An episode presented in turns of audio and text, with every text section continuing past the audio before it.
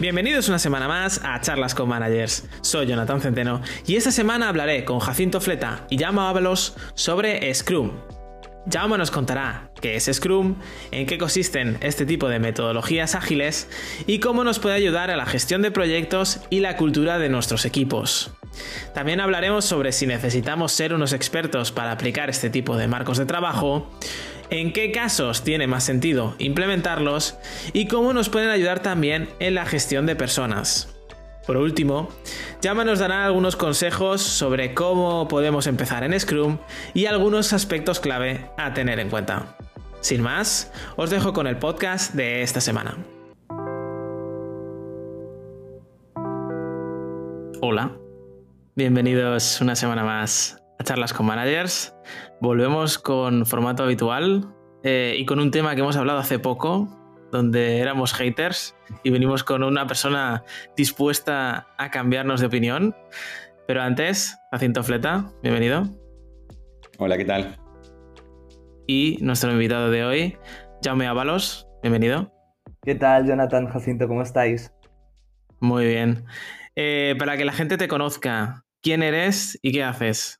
Ok, bueno, como has dicho, soy Jaume Ábalos. Actualmente soy project leader de proyectos de innovación em, que, están enfocados en agilidad y en innovación abierta en SDLI, Sociedad de la Innovación. Y también soy Scrum Master certificado y he estado llevando a diferentes equipos con, con este marco de trabajo.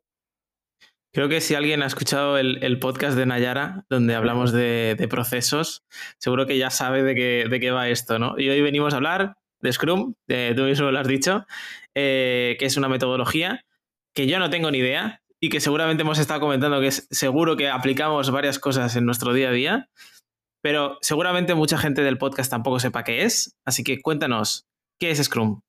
Ok, genial.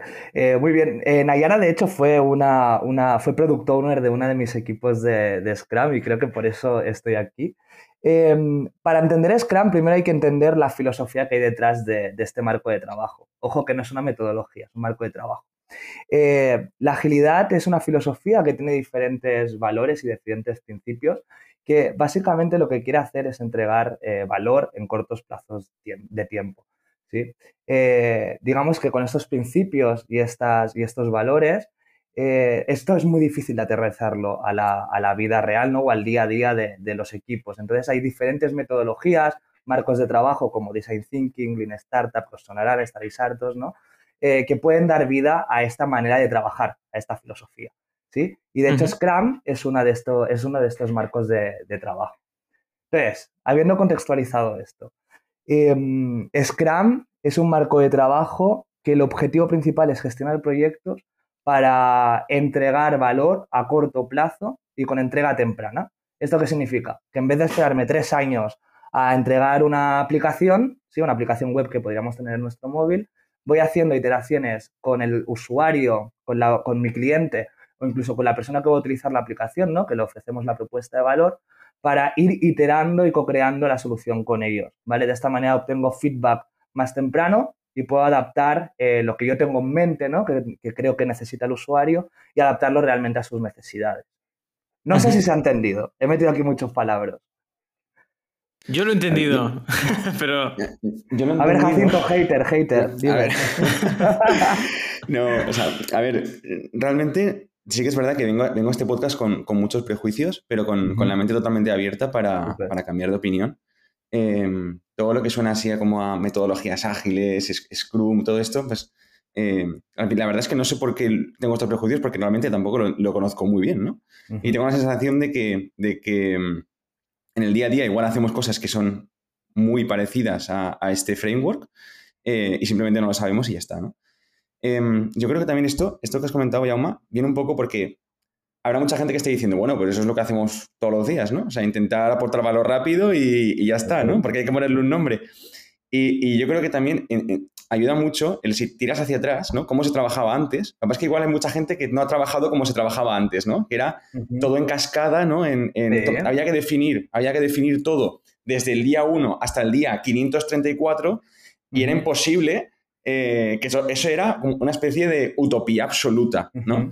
Entonces, mucha gente tiene esa mentalidad de, oye, dime exactamente qué tengo que hacer de aquí a eh, dos años, ¿no?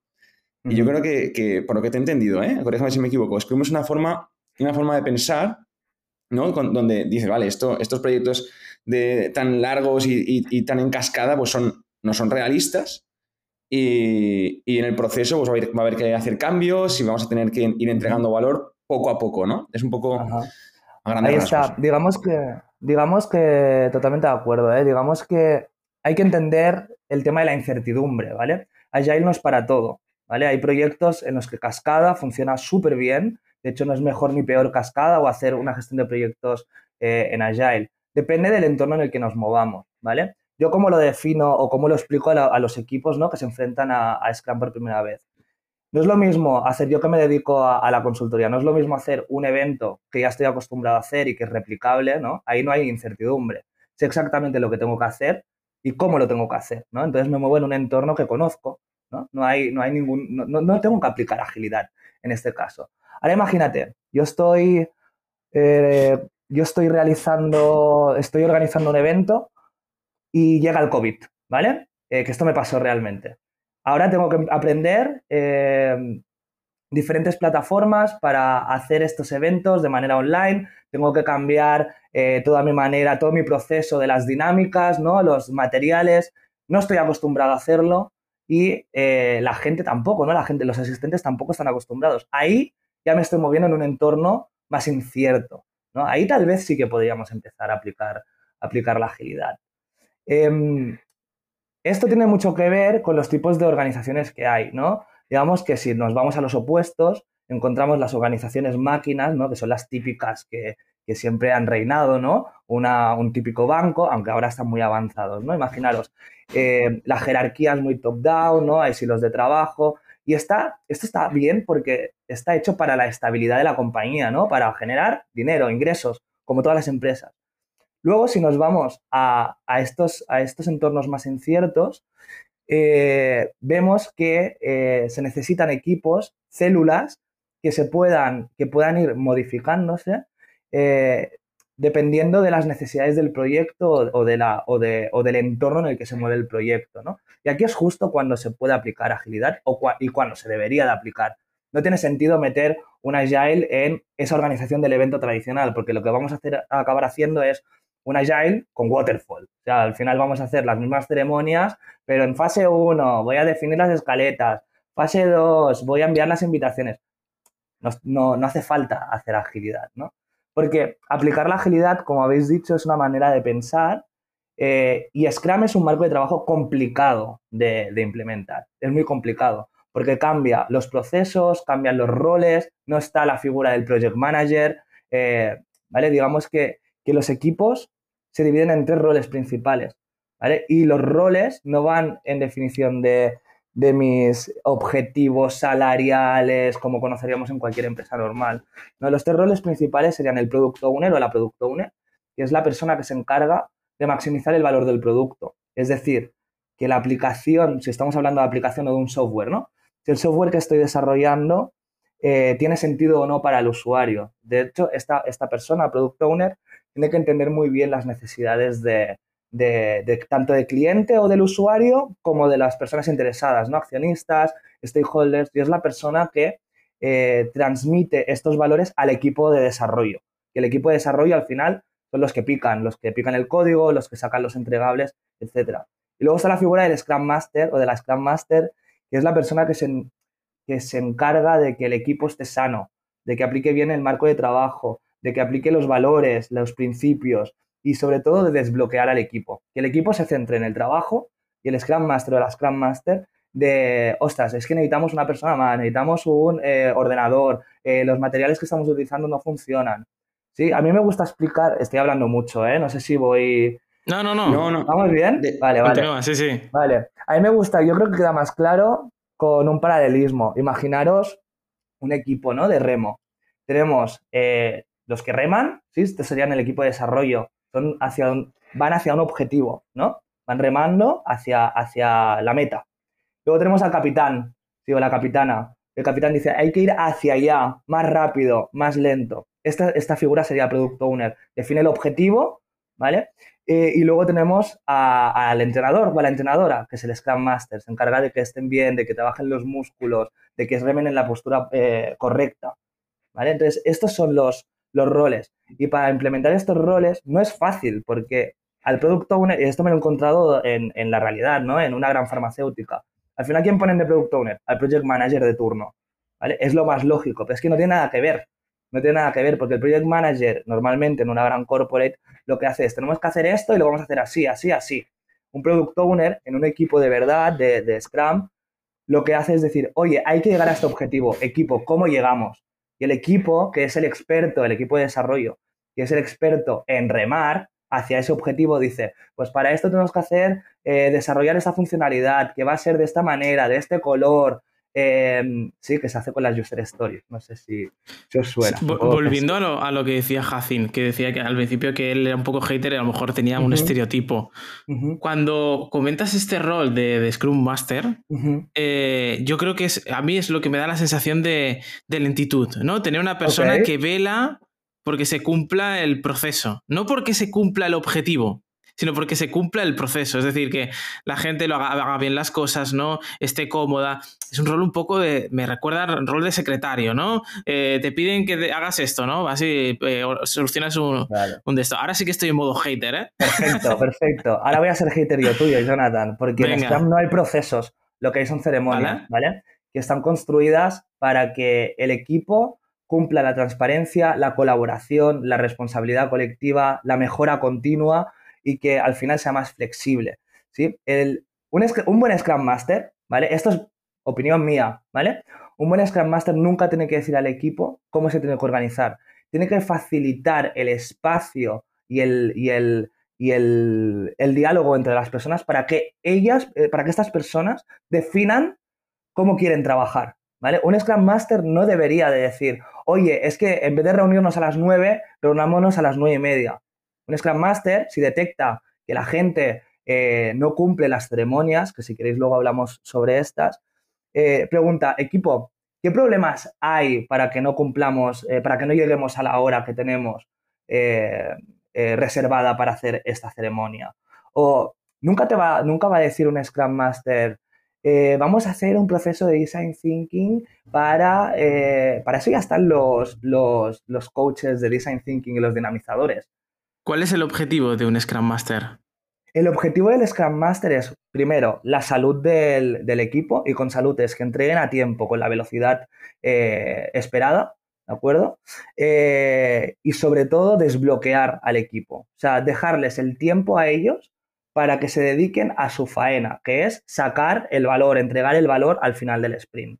O sea, yo si lo, traslado esto un poco a, a lo que hacemos nosotros, sí que puedo, encuentro un paralelismo entre el, Scrum Master y un poco la figura de manager, un poquito, y el Product Owner es como la persona responsable del proyecto, ¿no? Un poco, y la persona que detecta necesidades y decide qué se, qué se hace y qué no se hace, ¿no? La que decide, pues esto es lo importante, esto no es lo importante, eso es más el Product Owner, y el Scrum Master es la persona que, eh, pues, intenta armonizar todo, intenta crear, eh, desbloquear al equipo como, como has dicho, ¿no?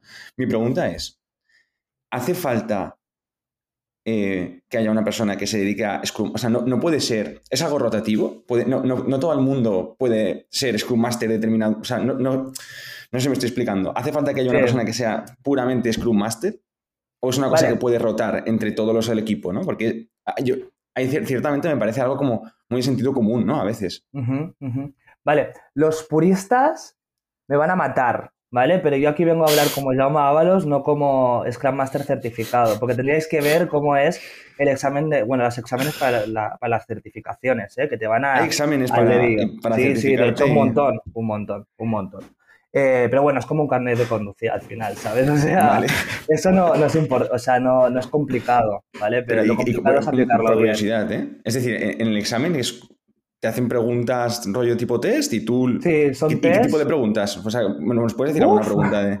Sí, son preguntas que van al, relacionadas con, el, con la guía de Scrum, que es pública, la podéis ver, la podéis ver en scrum.org, por ejemplo, aunque hay diferentes sitios donde lo, lo podéis consultar. Pero hay mucha teoría sobre Scrum, hay mucha teoría sobre el número de personas ideales en un equipo Scrum, eh, también ah, sobre, sobre cuánto tiene que durar cada ceremonia, em, ¿vale? O sea, son cosas muy, muy específicas. Pero al final, lo que hace un buen Scrum Master no es el número de certificaciones, que ayuda si haces las formaciones, ¿vale? Sobre todo con otros Scrum Masters con experiencia porque te dan buenos, buenos tips.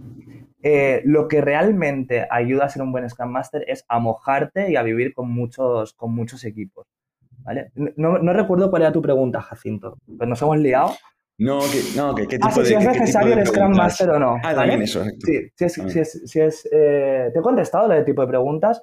Son 80 preguntas, si no recuerdo mal. Tienes, ¿cuánto? tienes una hora, ¿vale? Y tienes que sacar un 80%, si no recuerdo mal. ¿vale? Un 80% correctas, ¿vale? Para probar, si no recuerdo mal, ¿vale?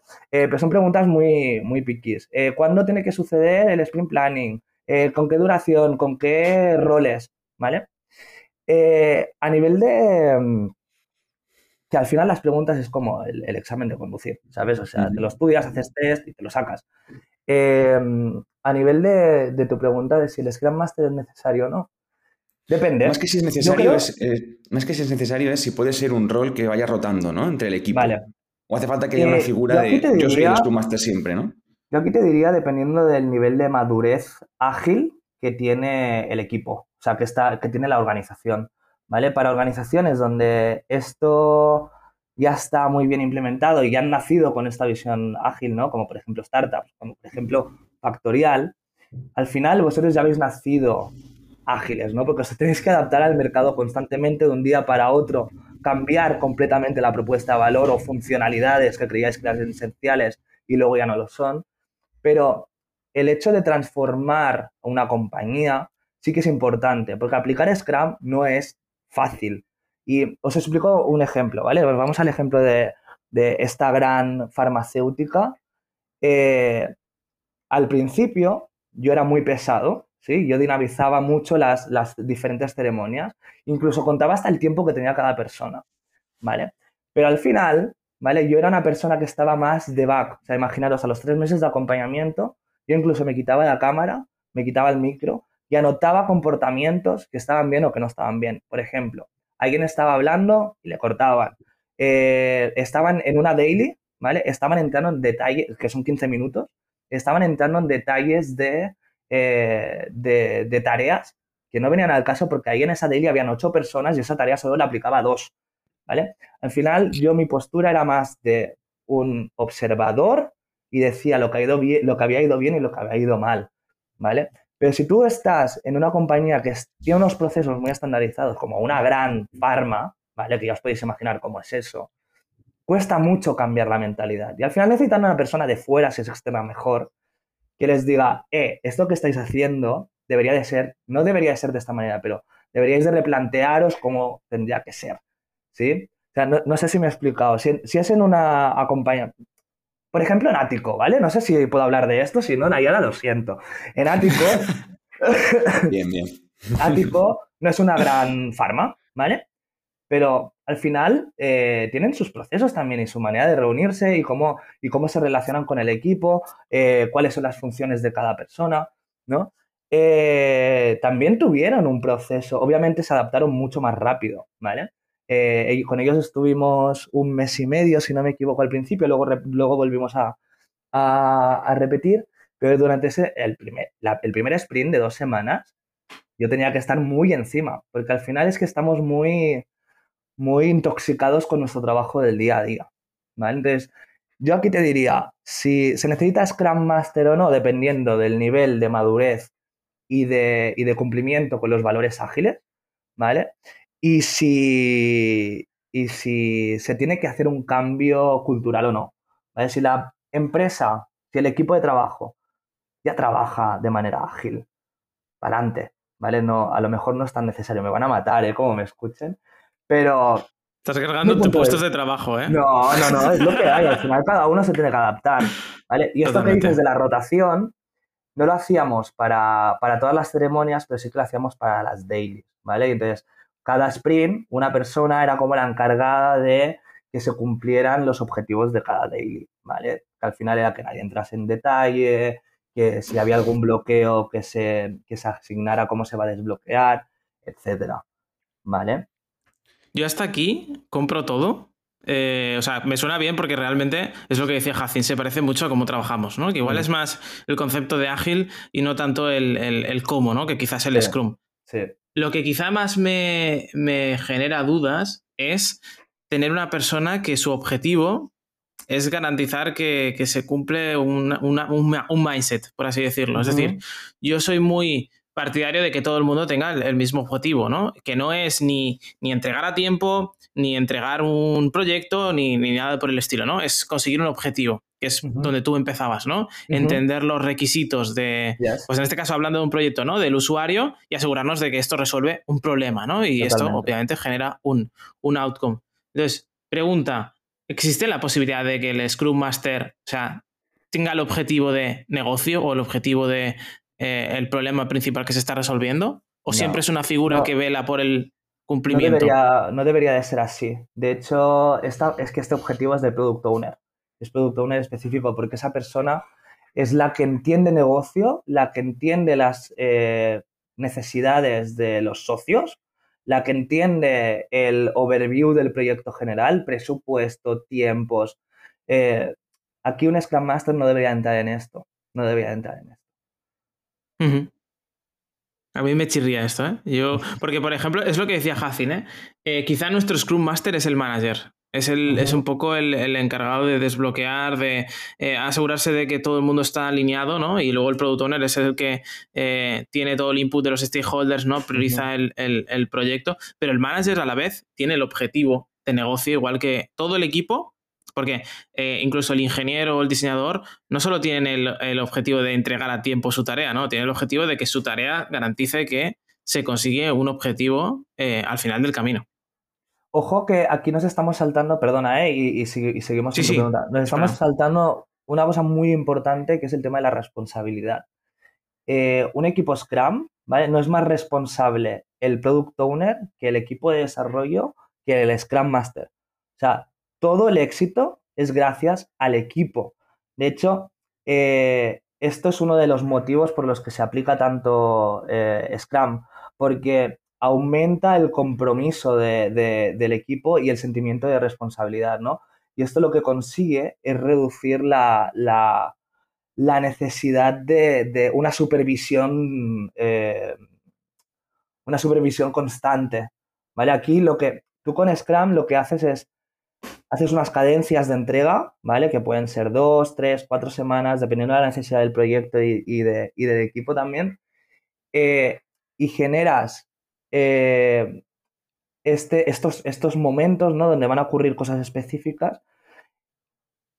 Pero el equipo lucha de manera, eh, o sea, lucha de manera colaborativa para llegar al objetivo. O sea, por eso tienen que quedar muy bien muy claros los objetivos al inicio de cada sprint. Porque si se llega al objetivo es gracias a todos, no gracias solo al product owner o gracias al master que ha bloqueado, que ha desbloqueado alguna, alguna tarea. ¿Me entiendes? Pues sí, pero por eso digo que aunque el, rol del Scrum Master, al menos mi, mi perspectiva, ¿eh? ahora entendiéndolo desde fuera, sea el, asegurarse de que los procesos pasan, que al final es ser más ágiles, ¿no? Esto es lo que, lo que entiendo, ¿no? Si tú garantizas que eh, las reuniones pasen por un proceso, ¿no? Sean ágiles, se hablen de los puntos clave, ¿no? Y se dejen cosas fuera.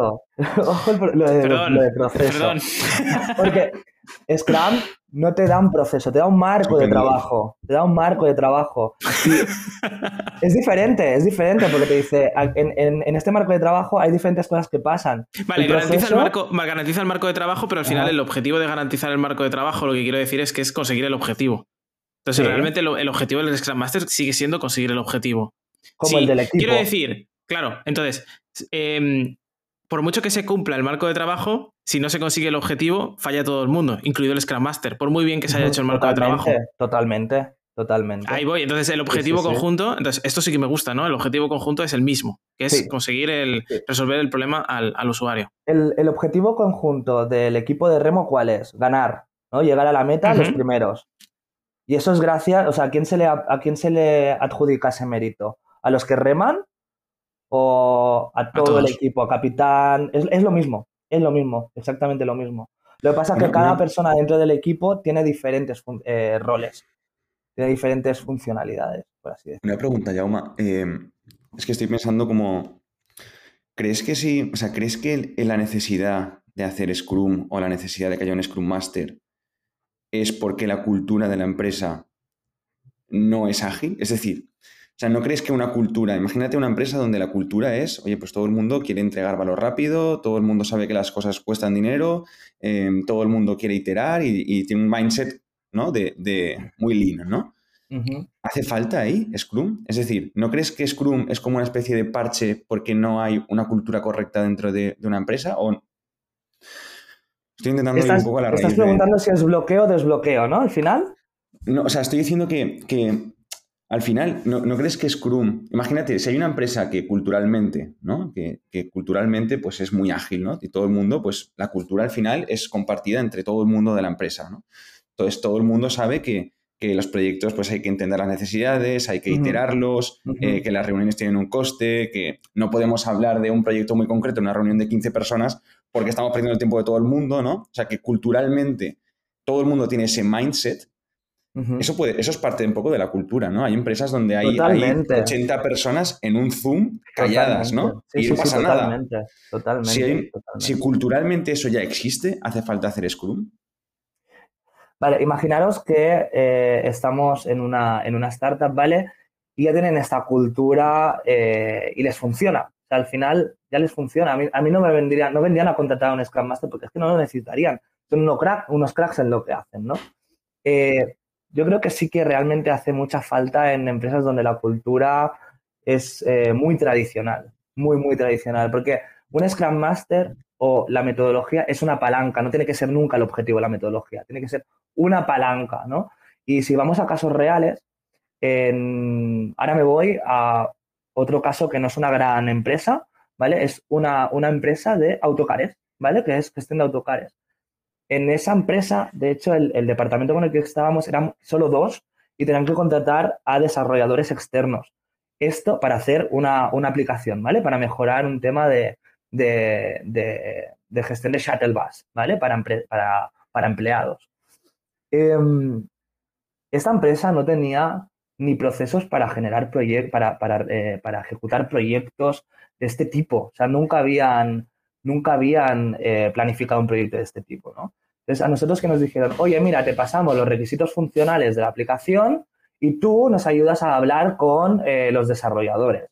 En plan, ojo, no, porque es que yo no tengo ni idea del cliente, ni del usuario, ni de vuestras necesidades de negocio. ¿Y qué hicimos? Montamos un equipito de cuatro personas, donde estaban los dos desarrolladores y las personas de, y las personas de, esta empresa de autocares. ¿Vale? Ahí, o sea, cuando, cuando, cuando, cuando acabó el proyecto, eh, Oscar, le envío un saludo desde aquí, eh, Oscar me dijo, sea, es que sin, no sin la metodología, sino sin este cambio que nos has hecho a nosotros, a, nosotros se refiere a los cuatro, ¿eh? no, no solo a ellos como, empresa, sino también en la empresa externa. Yo no, yo los requisitos que había, que había planteado no tenían ningún tipo de sentido si no hubiéramos hecho un experimento al inicio, ¿no? Y esto a mí no se me habría ocurrido ni, ni, es que, ni es que me lo, me, lo, hubiera llegado a imaginar, ¿no? Porque ellos se pensaban que la aplicación, pues lo típico, ¿no? La aplicación tiene que ser así, tiene que tener estas funcionalidades, tal, ¿no? Entonces, en ese primer sprint lo que hicimos fue, oye, hacemos algo muy, muy, muy básico que demuestre la propuesta de valor, o sea, que quede muy clara la propuesta de valor y la validamos con el usuario, ¿no? Que eso es el objetivo de, la agilidad, ¿no? Eh, de, esta, de, esta, mentalidad. Eh, ¿qué, nos descubrí, ¿Qué descubrimos? Que la propuesta de valor que habían hecho no tenía ningún tipo de sentido, ¿no? Porque habían dado prioridad a algunas cosas que no, que no, que no tenían que ser así, eh, no tenía que ser una plataforma, tenía que ser una, una aplicación, o sea, cambió completamente todo, todo el proyecto. ¿Y qué hubiera pasado si no hubiera, no me quiero asignar méritos, ¿eh? Pero ¿qué hubiera pasado si, si, si no les hubiéramos acompañado, ¿no? Ese DLI en, en, ese, en ese proceso.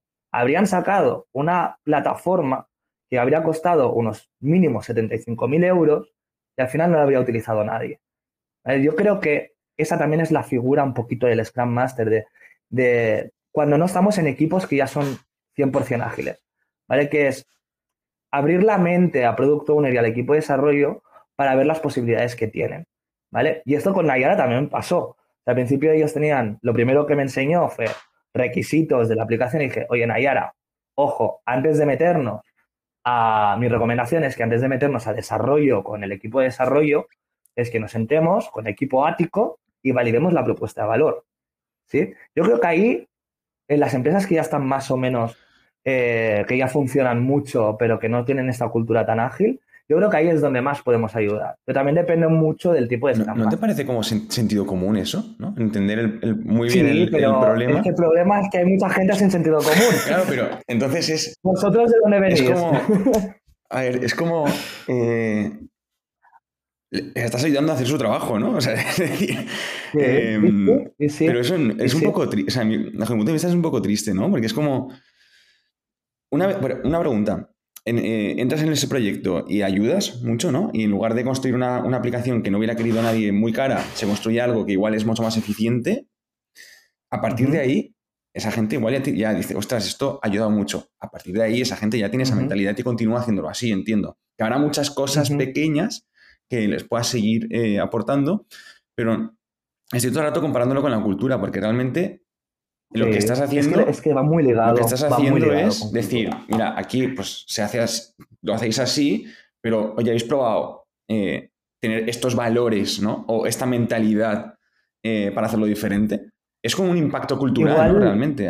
Y por ir a la base. Eso, mi, métrica, ¿vale? La, métrica que, a mí más me gusta analizar al final, ¿vale? Es eh, el, el, impacto en cultura, ¿no? Y cuando vemos cuando vamos a analizar esto, que cultura, ¿no? Mindset, es como algo tan poco tangible, ¿no? Al final, ¿cómo se, cómo se puede medir? Es cómo la gente expresa su trabajo con, estas metodologías, con estos marcos de trabajo, al final del proyecto, ¿no? Yo siempre les pido, oye, decidme en un minuto qué es lo que habéis aprendido, ¿no?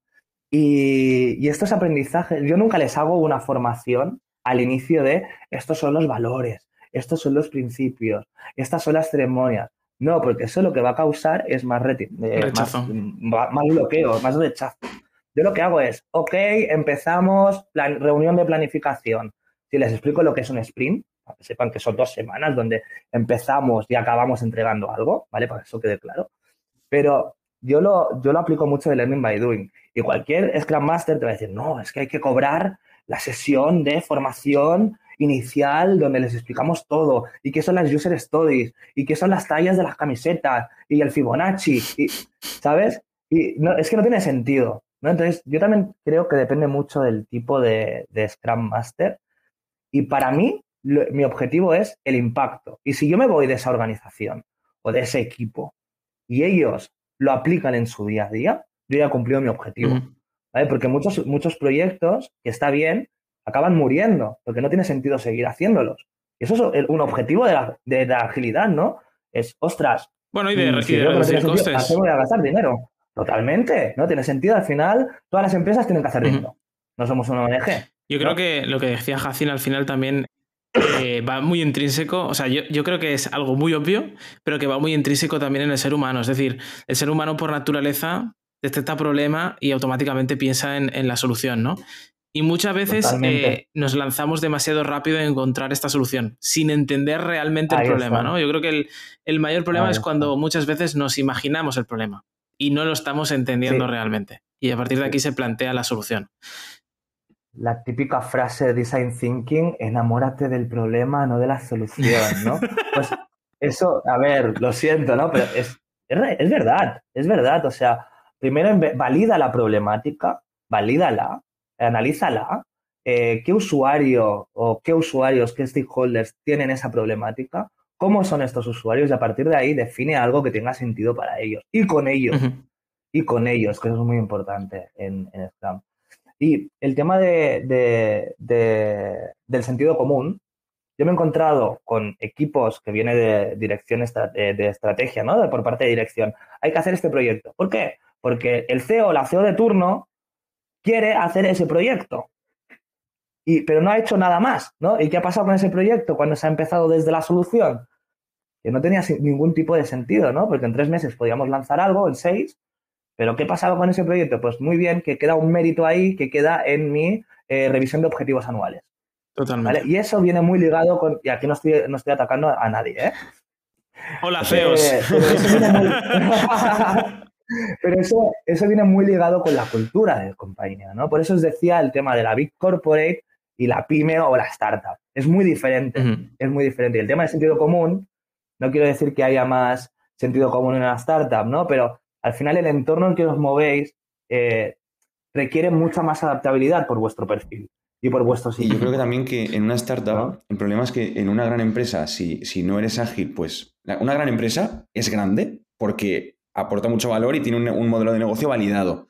Entonces se puede permitir mm. eh, este tipo de ineficiencias de alguien creando algo que no vale para nada, ¿no? En una startup, eh, si no tienes esta mentalidad, igual te cargas la empresa, ¿no? Em, entonces, no hay espacio para este tipo de, de mentalidades porque desaparece la startup, porque no mm. tiene un modelo de negocio mm. absolutamente validado y, por eso en las grandes empresas hay más ineficiencias, más o más pueden llegar a ser más ineficientes. Ahí está.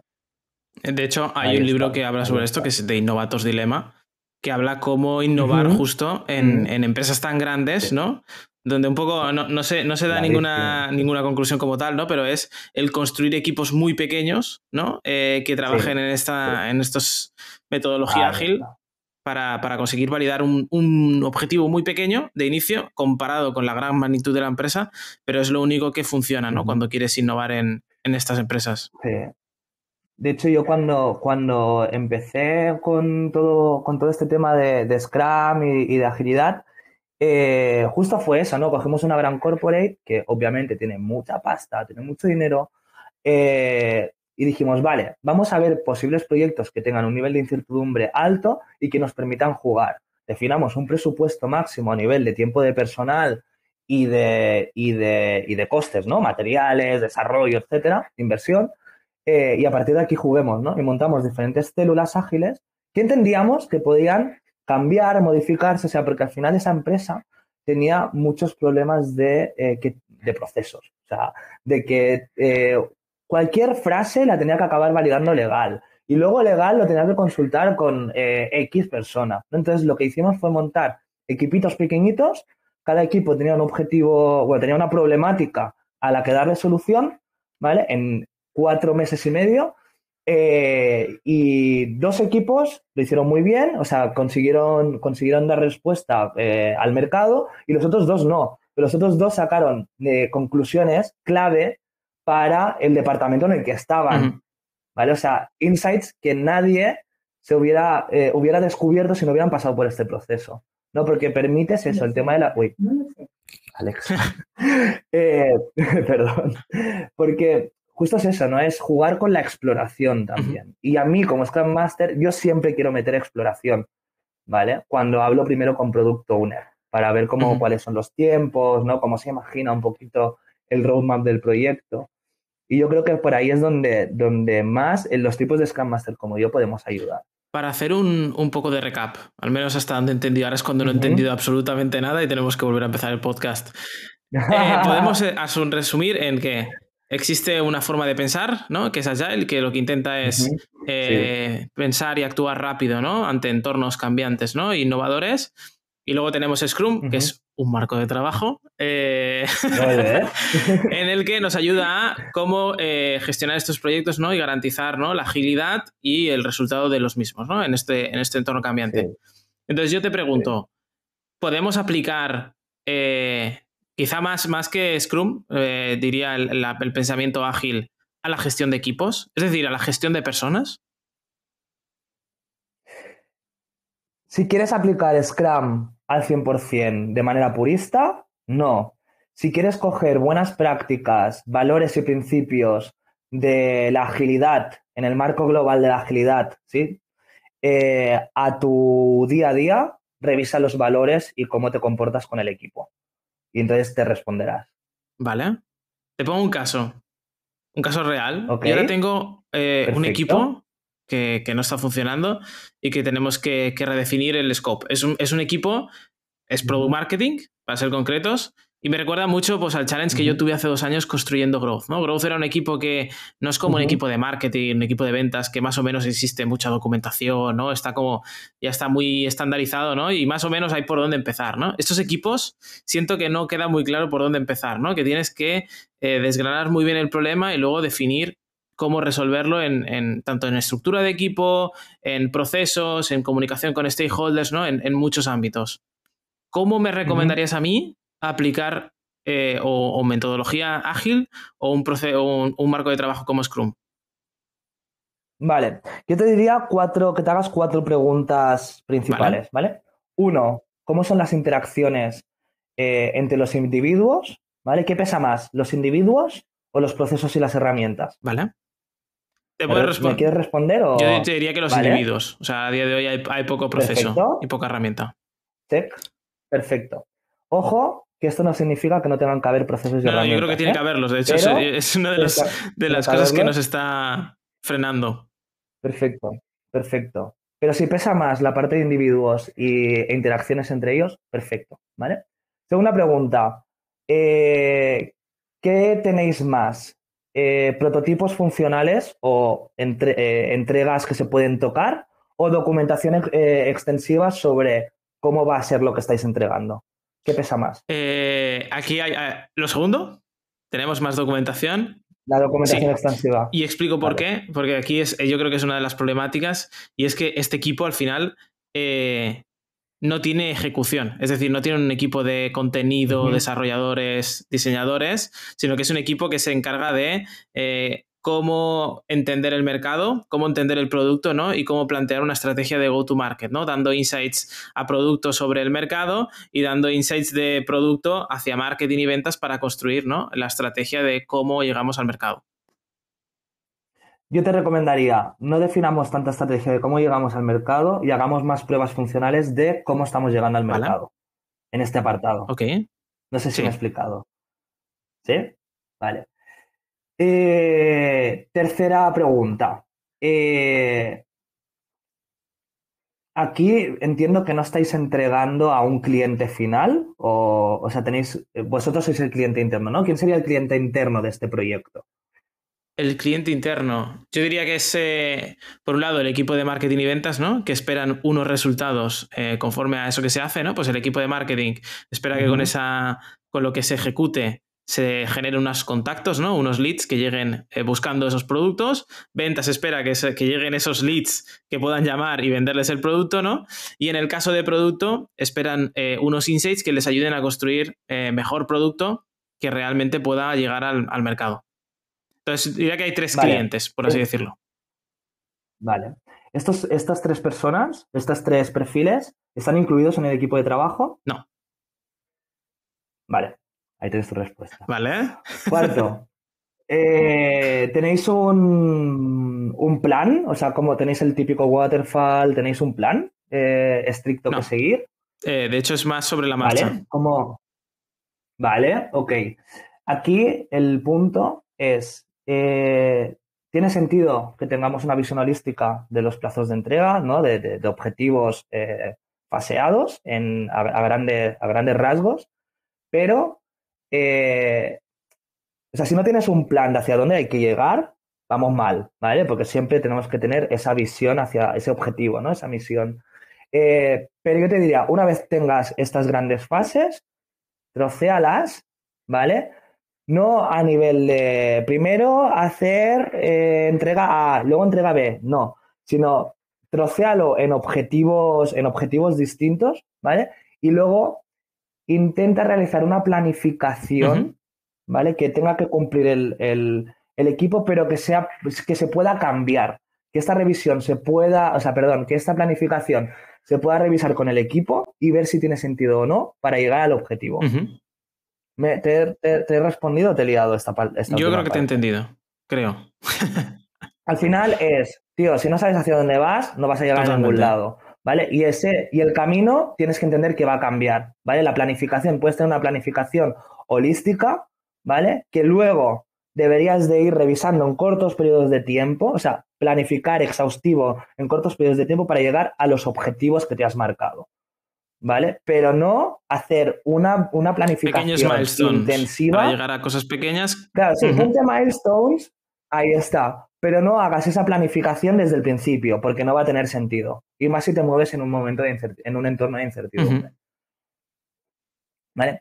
Estas cuatro preguntas que te he hecho son los valores agile, ¿vale? Que al final dice eso, ¿no? Que prioricemos los individuos y las interacciones sobre tener procesos y herramientas, que no significa que no tengamos procesos y herramientas. ¿eh?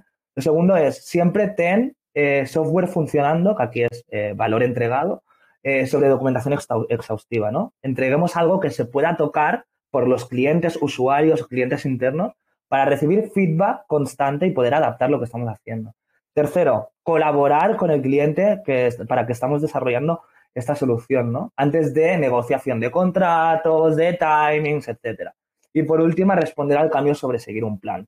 No tenemos que tener un plan, pero tiene que ser lo suficientemente flexible para poder. Bueno, para mí este es el cómo, ¿no? Tener claro hacia dónde vas, pero mm. luego el cómo llegas hasta allí es lo que cambia, ¿no? Es más cambiante. Que ahí es lo que haces, ahí está, que ahí es lo que haces en el sprint planning en cada, en cada mm. sprint. O sea, tú al inicio de cada sprint dices, tenemos este objetivo para estas dos semanas, equipo, ¿cómo lo hacemos?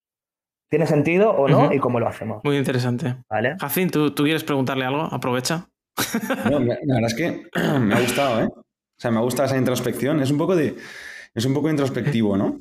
Es, al final es un poco ir pensando en qué, qué puede estar fallando con estas preguntas. Y nada, me, ha gustado, ¿eh? O sea, no tengo aquí ninguna, ningún comentario hater, ¿eh? Hoy más que un charlas con managers parece una consultoría para managers. Ay, Dios. Bueno, ya sabéis, ¿eh? Aquí estoy yo. Si no queréis el típico Scrum Master que te va a decir lo que tienes que hacer y lo que no tienes que hacer, el que te va a hacer las preguntas para que tú, para que el equipo decida qué es lo que hay que Y en el caso de que eh, tú, has hablado que Scrum es también muy cultural, ¿no? Es, es, un, es, un, es un mindset, ¿no? Sí. Tiene ¿Cómo nos puede ayudar a tomar decisiones sobre el equipo, ¿no? Alguien que quizá culturalmente no está funcionando, ¿no? O no encaja con, con esa eh, forma de pensar agile que queremos implementar. Bueno, aquí ya nos metemos en más estrategia, ¿no? De recursos humanos. Y yo aquí, os digo la verdad, no estoy especializado en esto, ¿no? Pero sí que la, agilidad, ¿no? Esta filosofía nos permite ver cuál es la cultura, ¿no? Porque nos, nos permite medir eh, el cambio cultural dentro de la organización, ¿no? Al final tienes, yo no soy nadie para decir a quién hay que despedir o quién no, ¿no? Pero como se colabora tanto, la responsabilidad es tan colectiva, eh, el objetivo no es ir a recursos humanos, esta persona no funciona, sino que al final del sprint hay una ceremonia muy importante, muy menospreciada, que es la retrospectiva. ¿vale? La retrospectiva, y estoy seguro de que esto no lo hacéis, segurísimo. ¿eh? Si vaya patinada acabo de pegar. ¿Sí? ¿Sí? ¿La hacéis? ¿La hacéis? ¿La hacéis? Bien, ¿para cada cuánto? Eh, en proyectos que son a veces grandes, o llevan más tiempo. O sea, al final tenemos proyectos muy pequeños que son de una semana ¿eh? o de días. Entonces, aquí no hacemos retrospectiva, pero proyectos que a lo mejor llevan dos semanas, tres semanas, siempre hacemos retrospectiva y siempre también a final de un ciclo, que es un cuarter en nuestro caso. Vale. ¿Cómo es esta retrospectiva? ¿Qué, o sea, ¿qué, bloques, qué bloques, cómo lo pues planteáis? Pues planteamos primero eh, cosas que han ido bien, cosas que tenemos que mejorar, eh, aprendizajes y cosas que nos llevamos a futuro y luego conclusiones también. Vale. Y luego conclusiones. Y conclusiones. Vale. ¿Qué hacéis con esto? ¿qué, qué, hace? ¿Se queda en un canvas? ¿Se queda en un miro? ¿Se queda, ¿Qué, hacéis con eh, esto? Normalmente eh, se asignan un poco también ciertas partes de esta, o sea, no todas porque al final salen muchos temas, ¿no? Pero hay partes que se lleva el manager, ¿no? Para mejorar, pues, quizás relaciones con stakeholders, ¿no? O ciertos, ciertos rituales y demás. Hay otras cosas que asignamos a miembros del equipo que van más de partes del de proyectos que se han hecho, ¿no? Y cómo los podemos mejorar para, para la ejecución a futuro. Eh, sí que es cierto que hay muchas cosas que obviamente se quedan fuera, ¿no? Porque al final salen tantas cosas y vamos un poco, vamos a mejorar lo más importante y lo otro se queda fuera. Dale. Te fijas que lo que, lo que vosotros hacéis es definir un plan de mejoras, ¿no? Sí, un plan de acción. Vale, es esencial. Justo, eh, ahí está, es justo lo que se, lo que se hace en, esta retrospectiva, o sea, perfecto, felicidades. Lo que sí que es muy importante que el plan de mejoras que se genere se revise constantemente porque es un documento vivo. ¿Vale? Y eso es lo que pasa. Y el plan de mejoras esta retrospectiva no se hace a nivel de, ostras, las tareas se han cumplido, eh, responden a las necesidades del cliente, no. Tiene que ser específico a nivel de procesos, herramientas y personas. ¿Vale? Eso, tenéis que poner foco sobre todo en esa, en esa parte, yo os recomendaría. ¿Vale? Porque para eso ya están las revisiones, ¿no? De cada entregable, de cada, de cada aporte de valor, ¿no? De, cualquier cosa que, que, desarrolléis. Pero la retrospectiva, sobre todo, foco en persona. En persona. Hay muchos tipos de retrospectiva y cuando está pasado, ¿no? Que hay gente que se columpia más, hay gente que, se agobia más, ¿no? Y todo esto, si tienes un buen Scrum Master también, se genera una buena dinámica para decir las cosas como son, desde el, desde, desde el respeto, desde la transparencia y desde la responsabilidad colectiva. ¿Vale? Entonces, aquí, de momento, yo me he encontrado con muchos perfiles muy, muy destroyers, muy destroyers, y gracias a estas retros eh, al final se han convertido en, en, MVPs de, estas metodologías y de, y de manera de trabajar y de cambio cultural en la compañía. No sé a ti, Jacin, ¿eh? pero a mí me lo está vendiendo. ¿eh? a mí me, he cambiado mi forma de verlo. He entrado con muchos prejuicios. Al final, pues todo el tema del, del Scrum Master siempre me ha parecido como, no sé, como una, un ¿no? También creo que depende mucho de, del tipo de empresa, esto ya lo hemos hablado varias veces. Eh, igual una, en una startup no es, tan, no, es, no es tan útil, pero a la vez, mira, nos ha hecho cuatro preguntas y, y, oye, quizá se puede llegar, sí que se puede utilizar en algunos puntos determinados eh, también para, para nosotros, ¿no? Entonces... No, no, yo me llevo buenos insights, ¿eh? Sí, yo también he, yo también he cambiado un poco de, de opinión. Em, no me hagáis la pelota, ¿eh? No, le, volvemos a invitar, tranquilo. y, creo que ciertamente puede llegar a tener sentido. Muy en función de la cultura, del tamaño de la empresa, del equipo y muchos factores, puede, puede llegar a, tener, a tener sentido. Totalmente. Mm. Para acabar muy rápido, en te doy 30 segundos, llama, porque tiene que ser algo sencillo. Me has dicho que que él es algo rápido, entonces te voy a dar un, marco, un marco de trabajo muy rápido. ¿Qué le recomendarías a alguien que ha escuchado el podcast? Dice, ostra, creo que yo necesito eh, esta mentalidad ágil para un proyecto, para eh, replantearme el equipo o lo que sea. ¿Qué le recomendarías? Vale, yo le recomendaría, sobre todo al principio, al principio, al principio, do it yourself, o sea, podcast, ¿no? Ya se ha empezado. Podcast, eh, leer, eh, ver vídeos, entender cómo lo están haciendo en otros sitios, ¿no? Luego, si quieres empezar a aplicar esto de manera profesional, formación, y no solo a, si tú quieres ser Scrum Master, sino también a las personas que vayan a formar parte del equipo, eh, obviamente, acompañamiento por parte de profesionales y sobre todo si tienes una cultura muy estancada. Eh, y luego experimentar, experimentar, ver lo que funciona, lo que no funciona y adaptar, ¿no? Que al final eh, eso es lo que, lo que buscamos, ¿no? Mejorar y siempre con salud en el equipo, siendo flexibles. Y yo creo que me he pasado los No, pero está muy bien. Te lo, te lo, voy, a, te lo voy a perdonar. ¿Sí? Oye, pues creo que ha sido súper interesante. Creo que hemos eh, reflexionado mucho al final y nos has hecho cambiar de opinión, ¿eh? Un poco, yo creo que nos has quitado el, estigma que teníamos tanto Hacin como yo. Eh, y, a mí, por ejemplo, me has hecho replantearme eh, cosas, o sea, me has hecho reflexiones interesantes. así que, Jaume, muchas, muchísimas gracias por, por, venir y por compartirnos tu, tu, conocimiento. No, gracias a vosotros por, por el podcast, que está, está muy chulo y gracias por invitarme y pasar este, este buen rato con vosotros. Gracias a ti. Y Jacin, también gracias por estar aquí una vez más. Y a todos los que nos seguís, a todos los que nos seguís, gracias por estar ahí y nos vemos la semana que viene con un nuevo episodio.